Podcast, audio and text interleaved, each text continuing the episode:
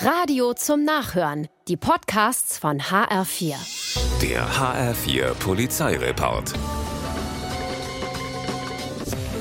In Frankfurt fällt einem Bankkunden auf, dass zwei Geldautomaten in der Mainzer Landstraße manipuliert sind. Zivilbeamte gucken nach und tatsächlich an den Schlitzen wurde ein Lesegerät angebracht, das die Daten der EC-Karten ausspähen soll.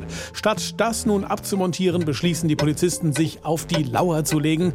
Und das stundenlange Warten wird tatsächlich belohnt. Am Abend taucht ein 40-Jähriger auf, um die Ernte einzufahren und die Kartenleser abzubauen. Gut gelaunt ist ist er am Werkeln, als die Handschellen klicken. Ernten kann er jetzt nur noch das Gemüse im Gefängnishof.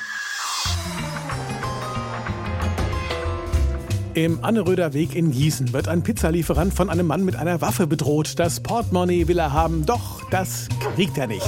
Stattdessen kommt es zum Gerangel, in dessen Verlauf der Räuber seine Knarre verliert. Der Pizzabote ist schneller, greift zu, woraufhin der Ganove blitzschnell wegrennt. Den Überfall hat sich der Vorstadtmafiosi sicher anders vorgestellt. Brauchst du was? Da staunen die Polizisten in Zivil nicht schlecht, als ihnen im Frankfurter Bahnhofsviertel Kokain angeboten wird. Klar, gehen sie zum Schein drauf ein und ratzfatz taucht ein zweiter Dealer auf. Man wird sich einig und ein dritter kommt, bringt den Stoff. Jetzt zücken die Polizisten ihre Ausweise, drei auf einen Streich. Und das ganz ohne Mühe. So könnte immer laufen.